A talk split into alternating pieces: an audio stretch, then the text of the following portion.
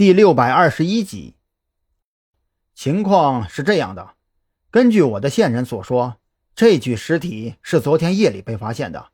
死者的父亲曾经是一家海鲜加工厂的老板，但是因为经营不善，所以海鲜加工厂目前已经破产闲置。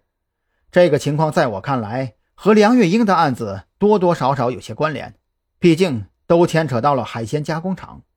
不过更加奇怪的是，发现这具尸体的是死者的丈夫，他没有选择报警，而是准备办完葬礼之后偷偷埋掉。林队长说到这里，又从包里取出一叠文件，这是我来之前查到的资料。那家海鲜加工厂虽然宣告破产倒闭，但是那块土地仍然在死者父亲名下，现在的市场价值大概在一百五十万到一百七十万之间。那位置呢？赵军扫了一眼那份文件，全都是从工商局打印出来的官方资料，这些东西并不一定准确。东郊，林队长疑惑地看向赵军。赵队长，你有什么想法了吗？暂时没有，就是随口问问。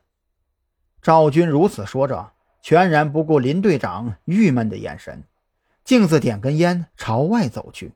他觉得。自己在这里瞎猜也没有意思，还不如直接问问张扬来的靠谱。随便找了个僻静的角落，赵军拨通了张扬的电话。赵队，有事吗？张扬很快接通了电话，心里却是有些奇怪。自己跟赵军交代过，接下来自己的处境会非常危险，随时可能有暴露的风险，所以为了安全起见，不要主动联系自己。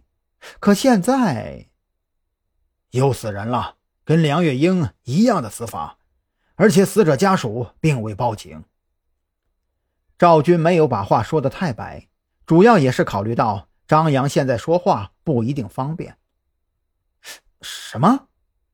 张扬听了这话，当即一个愣神，只顾着跟黑狼周旋了，还真把梁月英的事儿给忘了个一干二净。这会儿赵军突然说又死人了，他这心里不由得一阵愧疚。嗯，那这样，我想想办法查清楚到底是怎么回事，等我消息。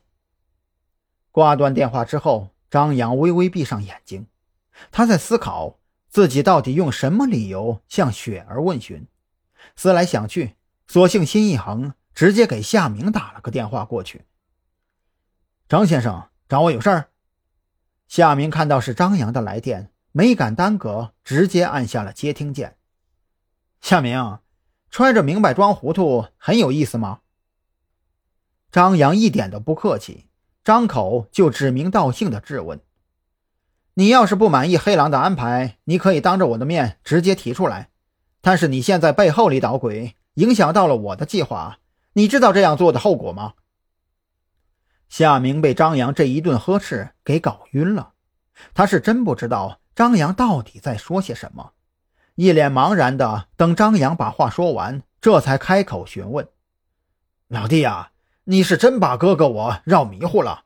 我可是什么都没有做呀，怎么就成了影响你的计划了？”什么都没有做，张扬心中腾起一股怒火。